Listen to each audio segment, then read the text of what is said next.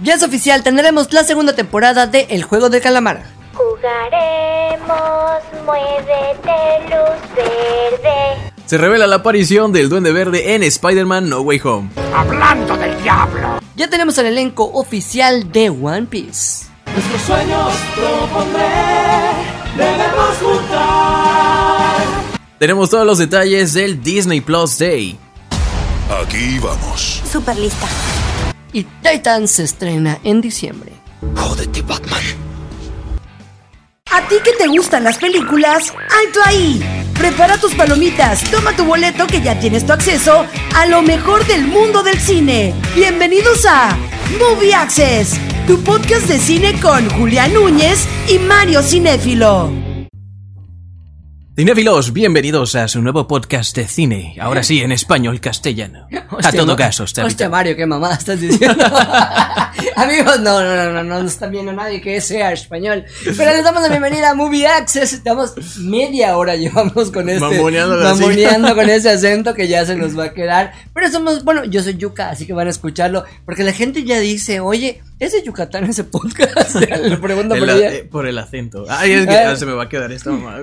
Oigan, pues el día de hoy tenemos muchas noticias, noticias de Marvel, de DC, tenemos igual algo muy bueno que ha salido de Eternals que les vamos a contar, pero sobre todo el día de hoy igual vamos a tener un tema es un especial de Marvel. Uy, ya traigo la camiseta aquí de, de- de Black Panther. Hostia, eh, al Wakanda desde el principio se ve. Wakanda Forever. Ah, pues yo tengo la de WandaVision. Sí. es la película, pero es de Marvel. y bueno, También, también es parte. y bueno amigos, pues ahora sí estoy aquí con Mario Cinéfilo. Ay, estamos muy contentos, Julián. Ya, por fin, ya, por fin vamos a hablar de un tema que me gusta también. Ya viene. ¿Qué aquí te has mostrado tus chuchos? Ah, sí, no. No, pensé que me estoy toqueteando, eh. Digo, no, no, estoy, yo. estoy presumiendo llevas, mi, mi Llevas playera. media hora tocándote. Podemos continuar con el podcast. Yo presumiendo mi playera que me compré hace dos años y como dos veces que me la he puesto, nada más. Eh, yo, pues, sí, eh, pues si sí, seguimos sí, con sí, sí. No, no, ya, ya, ya, ya. Si ya terminamos de mirarla, podemos continuar, Julián. No, pues vamos a empezar con la primera noticia porque ya es oficial después de ser la serie más exitosa de Netflix. Ya tenemos oficialmente la segunda temporada de El Juego de Calamar confirmada. Sí, la, la verdad es que fue un tremendo boom y era de esperarse, ¿no? Ya al final, la escena final de, de la primera temporada ya te daba indicios de que por ahí va a continuar la historia. Voy a leer el nombre porque la neta todos los nombres coreanos son así dificilísimos. Pero Hwang Dong-yuk, el creador, espero haberlo dicho ¿Cómo era? bien. ¿Cómo era? ¿Cómo era? Wang Dong-yuk, Dong-yuk. creador de Speed Game, pues ya confirmó que está en proceso. De hecho, en una entrevista dijo: Estamos creando algo. Sí, de, de hecho. ¿Por qué seguí hablando así? Ya, se, ya se las quitó, eh, no, ya después hora. así. Dije, pues ahorita es coreano. Puta, yo sé hablar. Estamos, combinando acentos, ¿sí? Ustedes es como estamos de necios. Pero ahora sí, otra de las cosas que esta semana sucedió es que se filtraron varios detalles, bueno, aparentemente, de la película Spider, Spider-Man No, No Way, Way Home. Home. Ah, ahorita qué bueno que estamos hablando de Marvel. Y es que eh, lanzaron por ahí el, el, el póster. volvió a tocar su camisa. Ya es, ya es un tío, ya O es sea, un te tío. la vas a mamar con tu camisa estoy- todo el podcast. de mi, de, de mi. Continúa, continúa. Hostia. No, digo, esta semana se reveló Mientras no el... te hagas una paja todo No, no, todavía no, eso es después de cámaras. Digo, detrás de cámaras.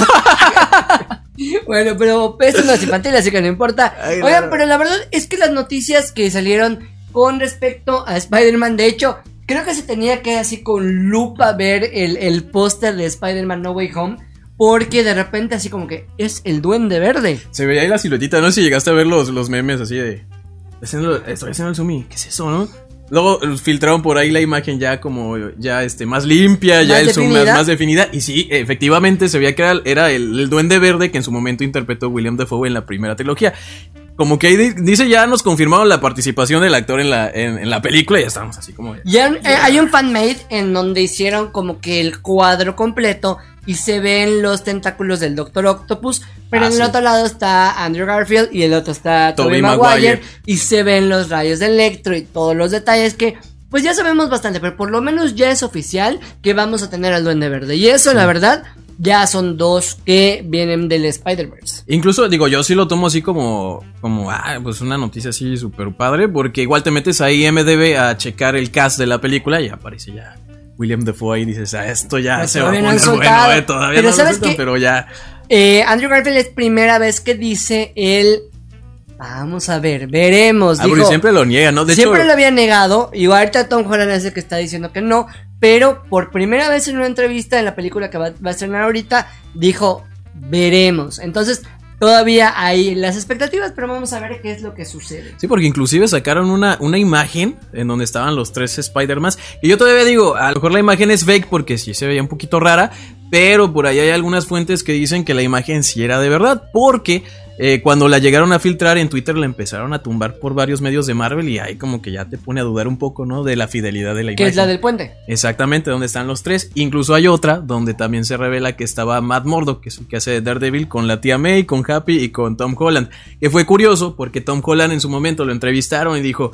Ah, bueno, es que acabamos de grabar una escena super padre acerca de qué significa ser eh, superhéroe. Y había un personaje interesante dentro de la escena, pero no podemos decir cuál es. Que incluso menciona que estaba Happy y estaba la tía May. Y ahorita que ya soltaron esa imagen, dijimos, ah, entonces era Matt Murdock. Pero pues todavía hay como el veremos a ver si era, eh, si es una imagen real o no. Oye, y entre otras de las noticias, porque pues Netflix está lanzando muchos live actions que tienen que ver con animes. O sea, ya vimos que Cowboy ahorita está, eh, esa es una de las que primero ya nos había mostrado, pero sí ya sabíamos el elenco. Se había mencionado que iba a haber la, versión live action de One Piece, pero no sabíamos quiénes. Y entonces, la verdad es que yo no los ubico, yo no los conozco de que hayan hecho algo, pero por ejemplo, tenemos que Monkey va a ser Iñaki Godoy. Va a ser Iñaki Godoy. Tenemos a Sanji, que va a ser Taz Skylar. Nami va a ser Emily Roth. Y. ¿Es Yusuf? La verdad es que yo Creo no he visto One Piece. Saludos yo para Diana. tampoco, es para una- Diana, Diana de Coser, que le pregunté, oye Diana, es, es muy fan de, de One Piece, hasta lo tiene tatuado. Le dije, oye, ¿qué opinas? Y me dijo, confío en las decisiones que está tomando Netflix. Para que un fan de Coraza diga eso, puede ser que, que, que sí les latió bastante. Es que pero yo- Va a ser eh, Yusop o Usopp, no sé cómo realmente, discúlpenme, pero es Jacob Romero Gibson. Que de hecho, el, el protagonista, que yo sepa, es un actor mexicano. El que va a ser de Y Love. varios mexicanos están colando por allá, igual en los caballeros del Zodiaco. Sí. Así que vamos a ver qué tal. Y Mario, cuéntame un poquito de el Disney Plus Day. Ah, pues fíjate que, bueno, Disney eh, va a sacar por acá un evento. Bueno, está- ustedes ya van a estar escuchando esto el día sábado, pero el día de ayer, que fue viernes 12 de diciembre. Entonces ya eh, no lo vean. no, es que también Disney tiene promociones, no solamente, solamente para ese día, en el cual, pues, a motivo de celebración de su. vieron que sacó To Doom Netflix. De una vez. No, y es que aquí fue como un pretexto para celebrar el aniversario de la plataforma, porque llegó en noviembre del año pasado aquí Latinoamérica, que tardaron un chingo en llegar aquí, porque ya hasta nos habíamos pirateado de Mandalorian y un montón de series. ¿Vos, Mario? Eso no se no sé. Censurado. Oye, pero para la gente que, que, que es fan de Disney Plus, pues lo importante de esto es que van a dar muchos anuncios o van a dar cosas muy relevantes de las sagas más grandes que son Marvel y Star Wars. Sí, van a saltar, eh, van a eh, soltar por ahí, saltar, yo dije, ¿qué, qué onda ya? Van a soltar ahí vistazos de las próximas series de Star Wars, que todavía hay unas que están en proceso, eh, más noticias del universo de Marvel, la semana De pasada. Pixar igual de van a Pixar tener igual también. detalles. Eh, inclusive, eh, pues el día de ayer también se liberó la película de Shang-Chi, que es la nueva de Marvel Studios. A modo de eso, también creo que van a soltar un pequeño especial en Disney Plus en, en relación a eso. Y por ejemplo, si ustedes no tienen Disney Plus, durante los días del 8 al 14 de noviembre, el primer mes va a costar 29, 29 pesos. pesos, o sea que Entonces sí valió la chance. pena que hayan escuchado este podcast. Sí, todavía, todavía, todavía les Que quedan dos días. visto porque todavía tienen, tienen unos días, tienen hasta el Ah, 14. Hasta el 14, sí. O sea, bueno, Sí. no, mañana, mañana es domingo 14. Hoy es sábado 13. Sí, ya. ah, ya. pues les queda todavía. Ah, todavía, todavía, todavía O sea, mañana pueden aprovechar se la van a suscribir, pero van a tener un mes por 29 pesos. Ah, claro, ya después les van a cobrar el de los 151 que les cobran. Oye, y una de las cosas que a mí, la verdad, esta sí es una serie que yo estoy esperando porque a mí sí me gustó. Hay muchos que todavía como que son detractores de DC Titans. Pero yo desde la primera temporada me ha gustado y lo que he visto en los avances es que pinta muy buena esa tercera temporada. Y ya tenemos por fin la fecha de estreno en Latinoamérica, que es el 8 de diciembre. 8 de diciembre, sí, ya, ya, merito. Lo que me causó un poquito de conflicto es que ya que salió HBO Max y ya había, ten- o sea, ya había adquirido los derechos de todas las franquicias de DC, me causó un poco de ruido que Netflix todavía la van a subir. Pues yo como que, pago todas. yo también dije, yo pensé que la iban a sacar. Yo estoy pagando más que cuando rentaba Sky. o sea, eso sí de que. Pero ni pedo. Ahorita ya Paramount Plus porque se estrenó Estamos- Dexter New Blood. Entonces ya literalmente tengo como siete plataformas, pero Y solo ves una, ¿no? Sí. Solo ves Netflix. Y al solo final. YouTube. Pero bueno, para los que son fans de DC Titans, pues ya, ya habrán visto los avances. Y ahorita, pues ya 8 de diciembre la vamos a poder ver en Netflix. Sí, Oye, y una de las cosas que, pues ya más adelante vamos a hablar del tema que es un top de las mejores películas de Marvel. Pero me gustaría incluir algunos detallitos de lo que fue Trending Topic, que es los Eternals. Sí, no, la película dio muchísimo de qué hablar. eh, no solamente de parte de la crítica, que sí está bien dividida, porque hay gente a la Pero que. en la taquilla se reventó la crítica, Sí, porque al no, final de cuentas se convirtió en el estreno más taquillero del de la- 2021. Sí, no, y uno de los mejores estrenos comerciales en tiempo de pandemia, porque no cualquier película ha estado logrando esos números que logró Eternals. Que fíjate que ya pude ver la película. Sí me gustó, pero sí me gustó un poquito a secas. Y es que sí la sentí un poquito pesada y un poco y hay unas explicaciones por allá que te dan que están como muy redundantes o Exacto, pudieron haber que sobrado algo. ¿Te acuerdas que lo, lo- lo- lo habíamos mencionado? O sea, es el, se pudieron haber ahorrado media hora. Sí, Pero- fácilmente. Y una la nota muy cañona. Pero sin embargo tiene cosas muy rescatables. Y entre eso es la parte de la inclusión. Que en este caso no se ve forzada la inclusión de los personajes. Porque tienen personajes LGTB, tienen personajes eh, sordos, tienen personajes de diferentes etnias. sí, está Y muy variado. Una de las cosas que dio de qué hablar, en primero fue la mexicana Salma Hayek, que contó cómo fue su experiencia estando en primer lugar, ella es claustrofóbica. Eso no sé si ya lo había contado anteriormente, pero yo es primera vez que lo escucho. Sí, yo también es primera vez. De hecho, sí contaba que cada que, que grababa alguna película, se subía a algún escenario en un lugar reducido, pues sí, como que le da su ansiedad, ¿no? Y eso fue lo que ella pensó que le iba a suceder al momento de enfundarse en el traje de Ajax. Porque obviamente a veces son trajes como un poquito Sí, más sí, son, son apretados totalmente, y- prácticamente como los de los buzos. Sí, o sea, literalmente no, no, tu piel casi no respira ni nada. O sea, yo me he puesto botargas, entonces literalmente me imagino, y en una botarga o en un traje de, de, por ejemplo, de teatro, llega el momento de que te sofocas. Imagínate Sí. tenerlo por horas y horas de grabación. No, y aparte estante moviendo, igual ha de ser bastante incómodo, sobre todo la movilidad y todo. Bueno, ¿no? el caso es que ella dijo que lo que le calmó, o sea, hubo un momento en el que ella se sentía sofocada y lo que le calmó fue el momento de verse ya con el traje y ver su cara así morena, mexicana, Sí, es que así lo dice o, tal o cual. latina y la neta es que está muy muy chido porque dice, pues por primera vez vi a, a- a la niña, a mi prima, a cualquier otra persona y a mí me gustó mucho el mensaje, o sea, la, la idea, ¿no? Y nada más en la entrevista una, una argentina le dijo, y, a ver, ¿y, y cuándo entra una argentina? Y la otra... Victoria Alonso Le dijo, a ver, espérate. está, primero es el momento de Salma, espérate Sí. que empecemos con ella y ya después a, vamos ver, a ver, viendo, estúpida. Le, le salió lo, le salió lo Niurka, así. A ver, te quisiste lucir. Te quisiste lucir. Pero la verdad es que dentro de esto también hay otro personaje que es Ikari. Y, es- ¿Ikari? Sí, ¿verdad? El- No, eh, Icaris es el, el que podemos decir que es como el Superman de, de ellos. No, el, Ahorita el personaje es, es Macari. Macari se llama. Tienes toda la razón, perdón. Que ese personaje me gustó. De hecho, es la que era como velocista, como si fuera la versión de Flash, pero en los Eternals. Que Eh, es sordita. exactamente. De hecho, en la, en la película, pues obviamente sí te meten toda esta parte del lenguaje señas que y de hecho en, mi- en mi página me dijeron que no sé si se está correcto decir sordo, pero pues yo creo que sí es, es lo correcto. Sí. O bueno, o tiene problemas auditivos, pero en un dado caso que, que no sea lo correcto, una disculpa. Pero la cuestión es que gracias a, a- a que el personaje estaba reflejado en la película, pues se dieron un aumento en las búsquedas y eso es a través de un estudio que lo pudieron checar en gente interesada para aprender el lenguaje de señas. Sí, y, La y lengua inclusive la, inclusive la actriz lo, lo tuiteó, así como súper emocionada de ay no, no, no puedo creer que eh, mi personaje haya impactado tanto en la, en la sociedad a tal grado que pues más gente se interesó por aprender el lenguaje de señas. Que la verdad es padre, ¿no? Porque no todos, no, o sea, es, es un lenguaje que debemos tener muy presente porque pues hay una cantidad de gente eh, con esta discapacidad que pues obviamente sí necesitan para comunicarse. Y Que eso padre creo que lo importante de la representación.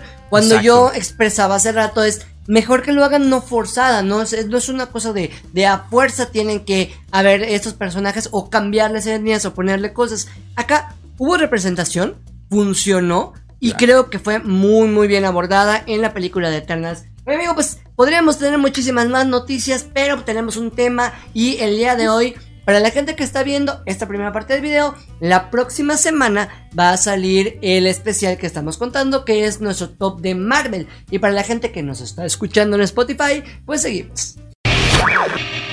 Yo soy Iron Man. Somos los guardianes de la galaxia. ¡Wakanda por siempre! Haré esto todo el día. Es un hechizo simple pero inquebrantable. ¡Tráiganme a Thanos! Yo soy inevitable. ¡Vengadores!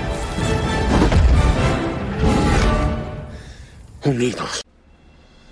Y bueno amigos, estamos de regreso para los que nos están escuchando en Spotify y para la gente que nos está viendo en video les damos la bienvenida porque vamos a hablar del tema prometido que es de un especial del top de las películas de Marvel. Yo soy Julián Núñez. Yo soy Mario Cinéfilo y la verdad es que estoy emocionado, ya estoy en mi mero mole. Si vieron el otro video estaba yo mamoneando con Mojado, Ah, está mojado acá. Ya andaba yo mamoneando con Yo mi como playera. Patinando acá. Para los que no vieron el otro video, puedes tocarte media hora otra vez. es que está Estoy excitadísimo con su, con su playera, así de.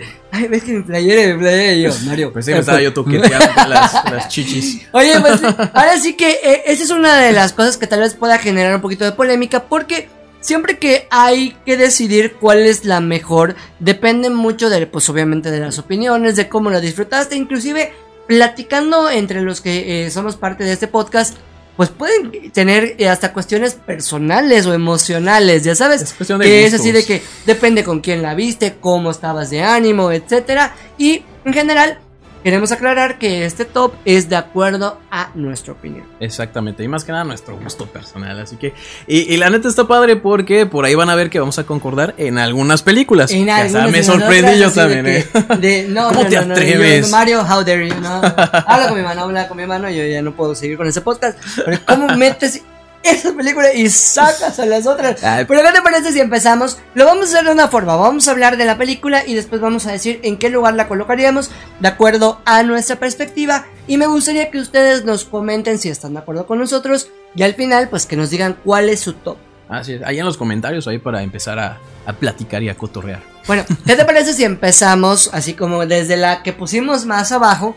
¿Ok? Ya después vamos a nuestro top 1, que esa es la máxima. ¿Te parece? Va, va, me late, me late. Perfecto, igual está con nosotros Mao Chi, que si en algún momento Mao quiere opinar y decir, porque igual él metió unas que no, no estaban dentro de la lista, pues pues así que bienvenido Mao, bienvenido Mao. Ahora sí que vamos a platicar y ¿qué te parece si empezamos con la tuya, que es una que yo no elegí? Sin embargo, estoy de acuerdo que tiene su mérito. Sí, no, la película que inició todo el universo cinematográfico de Marvel y hablo obviamente de Iron Man, que la verdad que yo cuando la vi, sí, ya me acuerdo que la vi cuando estaba yo creo que en la secundaria y me emocioné, Yo o sea, estaba, creo que en la secundaria. Pero dando clases, siempre me pasa. Qué triste. Pero continúa, no, queríamos resaltar eso, no te quería hacer sentir mal. ¿eh? No me siento mal, bien vivido, bien, y bien bailado, y lo demás. ¿eh? No, y la, la- la película a mí me sorprendió bastante. Digo, pues no, yo no me esperaba que estuviera conectada a un universo de películas o que ese fuera el plan. Pero digo, en su momento creo que tampoco lo, lo Sí, tenían tan no- no lo habían planificado así, ¿no? tal cual. Es lo que yo sí te voy a decir que tiene su mérito, porque literalmente empezó de la nada. Fue la, la, la que empezó todo este desmadre que iba a cambiar la industria del cine en general. Porque la verdad es que a partir de esa ya todo era como que, ah, chinga, mira, eh, El esto es lo que se debe de hacer, ¿no? Y sí, ya empezaron a, a formarse cada vez más franquicias. Y lo que me gustó fue porque Iron Man no era un personaje que digas así muy, muy popular o muy conocido. Yo, la verdad, así para serte honesto, yo no conocía Sí, no, tanto no, no del personaje. Tan fan, Claro no, no, que no no. tenía un fandom tan canijo. Claro que ¿Y no. cómo cerró? Eh, Sí, no, eh, inclusive Robert Downey Jr. logró alzar su carrera gracias a esta película porque ya tenía por ahí algunos bachecitos. No querían trabajar los de Marvel inclusive con Robert Downey Jr. en su momento. en la cárcel. Exactamente, en su momento Tom Cruise era el candidato para ser Tony Stark, pero pues hablaron No con me lo imagino para que veas. ni yo, a estas alturas ya estaría- no. estaría raro. La verdad es que ya no le veo otra cara a Iron Man que no, no sea, sea la Robert la de Downey. De hecho, incluso él ya, ya su personalidad ya es prácticamente el personaje de Tony Stark. Ya tiene el dinero, güey puta. Sí, ya, ya, ya puede ya ser. no lo Tony separas Stark. del personaje. Entonces tú la pones como entre tu top, entre En las mi- cinco. En mi quinto lugar. Yo no la incluí, yo no la incluí, aunque sí estoy de acuerdo que tiene su mérito porque la verdad empezó de la nada y a partir de eso fue que se crearon las otras. La que yo tengo en la número 5 es la de Avengers, que tú no la incluiste, pero yo tengo un porqué. La verdad es que fue ya después de que nos habían presentado a los cinco Vengadores. Ok, bueno, Natasha, ay, qué padre. Sí. Y a Barton igual. Ajá, así o sea, un pero ya habíamos más. tenido las películas de Iron Man, de Thor, de Capitán América y en general esta fue la primera apuesta en donde eso no se había visto en Hollywood, que un No. grupo de superhéroes que cada quien tenía éxito de manera individual ya los pudieras ver y aparte de todo te lo iban cantando desde una película, o sea, desde una anterior te ponían los after credits y tú decías así como, ah chinga, o sea, ¿desde cuándo nosotros vimos a Thanos? ¿Desde cuándo nosotros vimos diferentes claves que estabas esperando que pasara? Esto la verdad es una de las cosas que yo voy a decir que es lo que más funcionó. Es cuando hizo clic ese universo y a partir de Avengers es que empezaron literalmente a romper madres. Y es que fue un proyecto arriesgado porque sí, no, nunca, nunca habías visto eso en el cine y el hecho de ver a personajes diferentes congeniar en una misma película y hacer que funcione, no a cualquiera le, le, le llegó a funcionar, ¿no? Porque regularmente lo que hacía Hollywood es que tenía a un gran personaje que pues lo habíamos visto por ejemplo en DC, ¿no? Que es Batman, tiene su película. Superman Superman, tenía su tiene su película. Y así te podría decir muchos ejemplos. Pero acá fue un, ok, ya son fuertes todos. Vamos a darlos. Y la verdad es que por eso es que yo la pongo en el número 5. Y totalmente justificable. La verdad es que a mí sí me gusta la. No, no, no, no, no. ¿Te acuerdas? Pero sí, tengo que decir que sí le tengo un cariño muy grande a esa película. Oye, en la número 4 sí coincidimos, para que vean que a pesar de, de que somos unas personas muy diferentes, en esta sí, sí coincidimos bastante, que es nada más y nada menos que Guardianes de la How Galaxia. kind of feeling. Du, du, Coño, ya se veía tarde. Todos los podcasts Si ya me conocen. me encanta. Voy a buscar uno de pero mo- para que le bailes. Para que Ah. le toques mientras agarras tu camisa.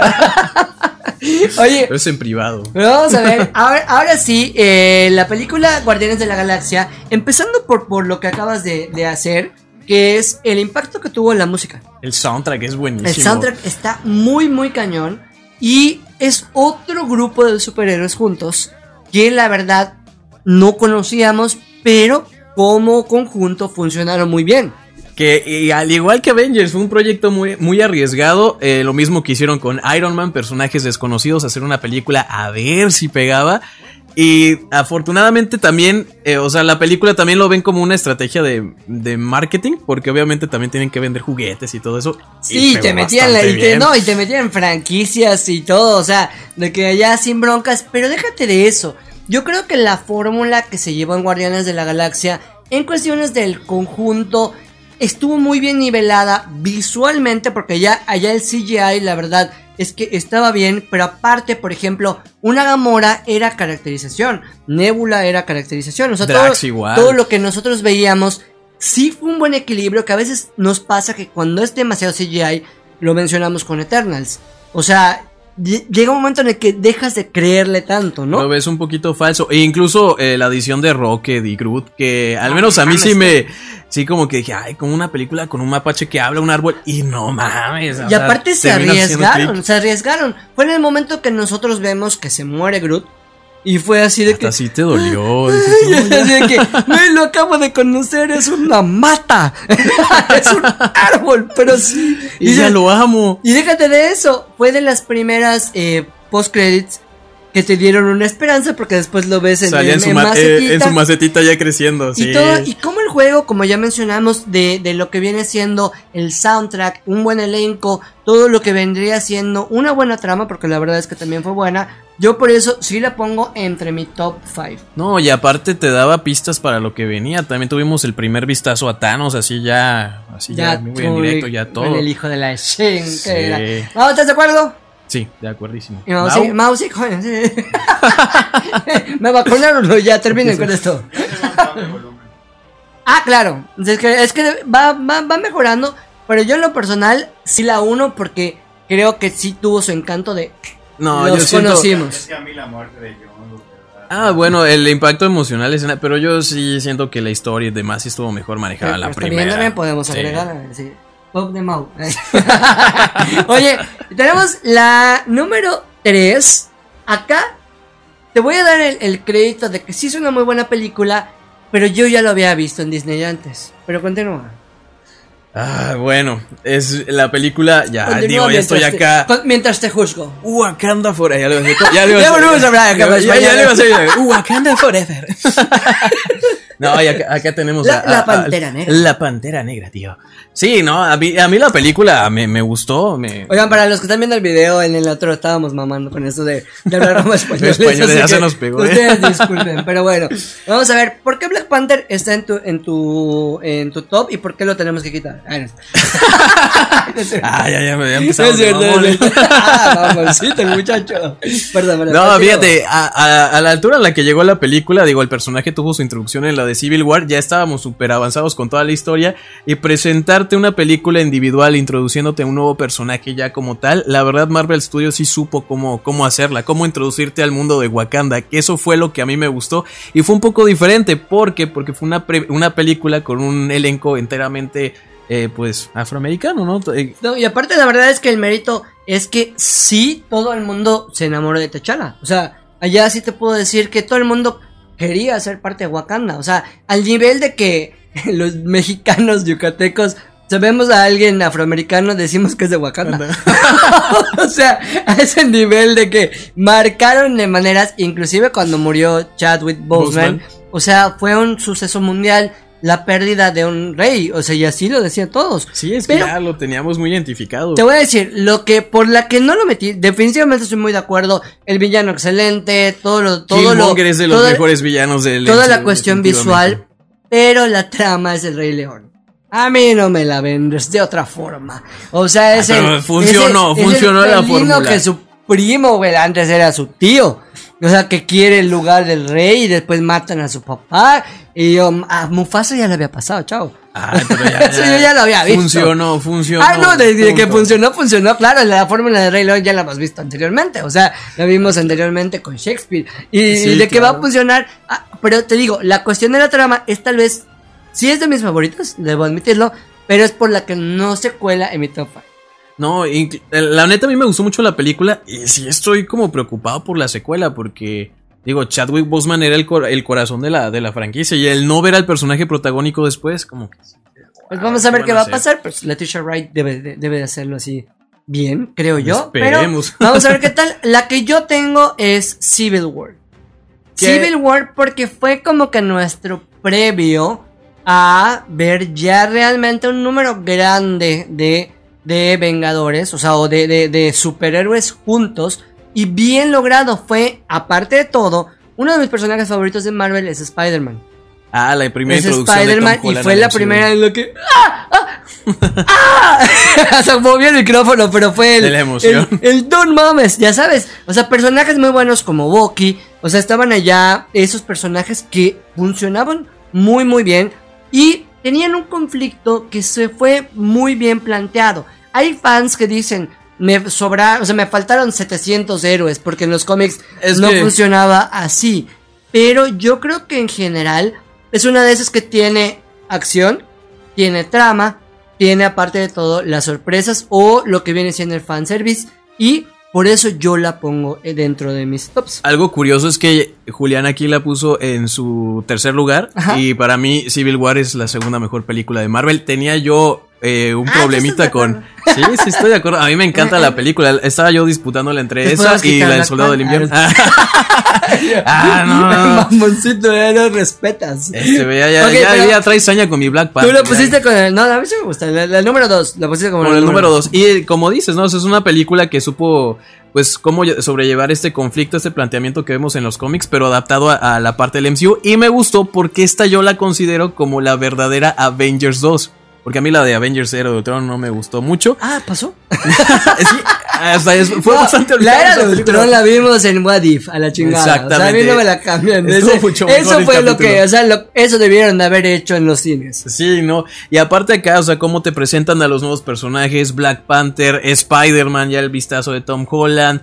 Este, obviamente es una película del Capitán América y obviamente la historia hace por recalcarlo por la relación que tiene con Bucky, que ese es el, el centro de- del problema. Sono. el señor maduro de 37 años. Pero, no, es que allá, allá sí se vio el. el- Pero la Ah, sí. verdad es que dentro de. Independientemente de su bromance, fue una muy, muy buena película. Yo creo que por eso está. Y bueno, sí estoy de acuerdo en que esté en el top 5. Pero mi número 2 para mí, y que, que digo, ¿cómo? ¿por qué no está acá? ¿Por qué no está acá? Ustedes no lo pueden ver, pero ¿por qué no está acá? Yo Sí. la descarté de mi, Mira. de mi top 5. Endgame. Y ustedes, hay mucha gente que va a decir, güey, ¿por qué no lo pusiste en la 1? Y hay gente que va a decir, Mario, ¿por qué no lo pusiste? Ya. Yo tengo en mis eso. razones. Mira, Endgame para mí, siento que es esa parte que decíamos hace rato, eh, fuera de cámara, la y el impacto mundial, el impacto emocional, la cuestión de un cierre en la que yo nunca en mi vida había vivido una premiere en la que todo el cine, literalmente, o sea, te, te lo digo que yo fue un, o sea, una experiencia que nunca había vivido en el cine, de que cada cosa que sucedía era, ¡ah! ¡No! ¡ah! Y cuando de repente el, el Avengers Assemble, ¡ah! Ah, O sea, una, brutal, una- una sí. euforia, y te lo estoy diciendo, me estoy dirigendo otra vez. O sea, la verdad es que.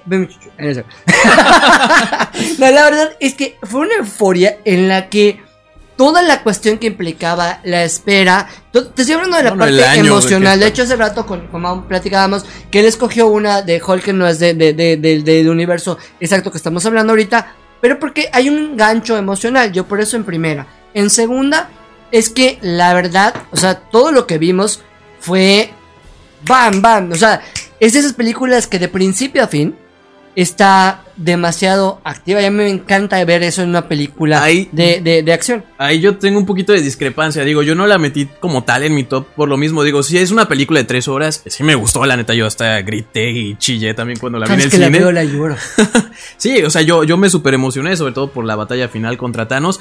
Pero sí siento que la película se pudo ahorrar eh, unas cuantas escenas porque sí la sentí un poco larga, lenta en no, algunas. Ya lo habíamos pagado. ¿Para qué te quieres ahorrar?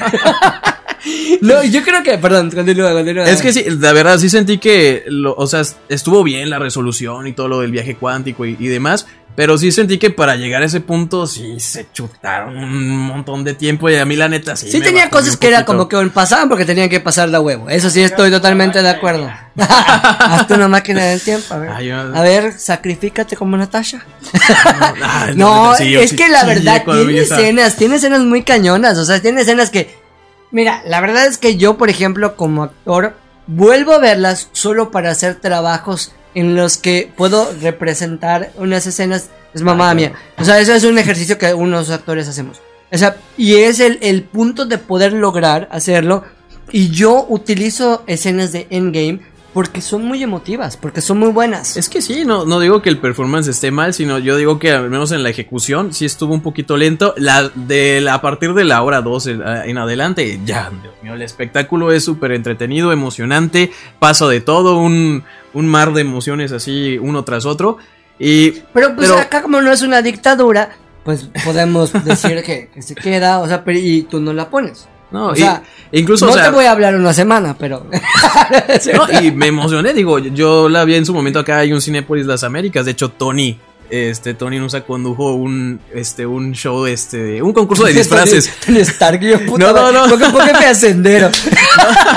No, yo digo, hoy fue a Las Saludos, para Tony Nusa. Saludos, Tony. No, y estuvo muy chido y todo. Y ves todo el fandom y todo, o sea, toda la emoción de los fanáticos por ver la película. Que la o sea, sí, sí lo comparto, pero no se me hizo tan buena como otra película que tenemos aquí también en el top. Ok, muy bien. Creo que la, en esta sí estamos de acuerdo. O sea, en esta, eh, ¿hay alguna que nos haya faltado?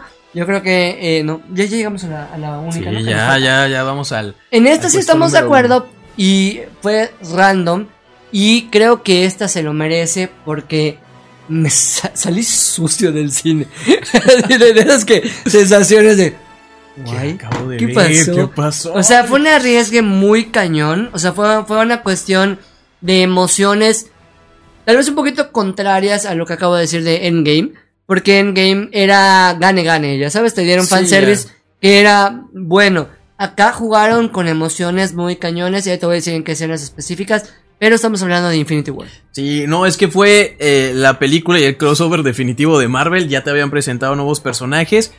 Y creías que después de la primera Avengers no ibas a volver a ver eh, un ensamble de este tipo y te sorprendieron porque nunca habíamos visto a los Guardianes de la Galaxia congeniando con Thor o con Iron Man o Con Black Vision. Panther. No, o sea, no, o sea, eh, eh, fue, fue algo diferente. Finalmente vimos la amenaza de Thanos a sus... Se murió Spider-Man. o No me quiero ir, señor no, Stark. no. Es que ese fue el peso emocional que tuvo la película porque tuvo un final inesperado. Claro. No tuvo un final feliz. Ese fue el arriesgue que yo estoy diciendo. Realmente por trama es la que para mí es la mejor. Sí. O sea, porque a niveles de, de escenas concretas, acá se fueron a lo que tenían que hacer. Claro. Y no era, como tú dices, dejar un final feliz. Y te tenías que esperar un año para ver qué iba, ¿Qué iba a a pasar en esto. Que, pues, obviamente nos dieron lo que queríamos, pero si era un... No ¿Va a mames, o sea, este o los se caídos. ¿Te acuerdas de los postes de los caídos? Así estaban así como en. eh, En oscuro, siquiera, así eh, de- Ni siquiera estaban a color, ¿no? Ya Sí, los- claro, o sea, y la escena en la que Thanos eh, mata a Vision. Bueno, primero Scarlet Witch tiene que sacrificarlo Ay, bueno, y después se lo regresa. Y, o sea, y se lo vuelve a matar y estoy así, ¡ah, ah! O sea, ¿Cómo- eran ¿Cómo le así arranca la muy- gema y se queda así ya todo. Eran cosas muy cadáver? cañonas. Y cuando empiezas a ver que, los, o sea, la mitad de, de- la humanidad se empieza a ir y entre esos se empiezan a ir los héroes que tú ya habías adorado en cuántas películas, tú ya habías, o sea, eran tus favoritos, eran cosas. La neta es que yo por eso sí te digo, en la cuestión de guion, en la cuestión de trama, por eso para mí es la número uno. No, y aparte, sí, era como algo complicado poder hilar las historias de veintitantas películas en una sola. Y creo que no cualquiera eh, pudo haber sobrellevado ese, Ah, no, ese no, pues trabajo. Capitana Marvel. no, Capitana Marvel está en mi, en mi menos uno. bueno, no, sí, bueno, en general creo que podríamos hablar de muchísimas. Porque hay obviamente menciones honoríficas como las de los X-Men, como las sagas que hemos visto fuera de, que siguen siendo de Marvel, pero aparte de todo hay películas que creo que vamos a hacer uno diferente que, que las peores películas de Marvel. Marvel, sí, sí, hay de dónde Que, también. para que veas, yo no metería Eternals. Mucha gente dijo que es la No, peor película, tampoco. no la metería. Pero ya hemos hablado en el, en el podcast anterior de cómo vimos eh, Eternals, pero tampoco la metería dentro de las mejores. No, está como en un punto medio. O sea, sí está buena, pero tampoco fue la Está- gran está- cosa. está en la 14. Está, está palomera, está, Está- dominguera, como Está antes aquí. que, que, que la 2 de Toro. Una que sí yo sí metería como mención honorífica y que sí se estrenó este año y que creo que. Julián todavía no. Ah, no. No es de Marvel, pero me gusta. Quiero sufrir.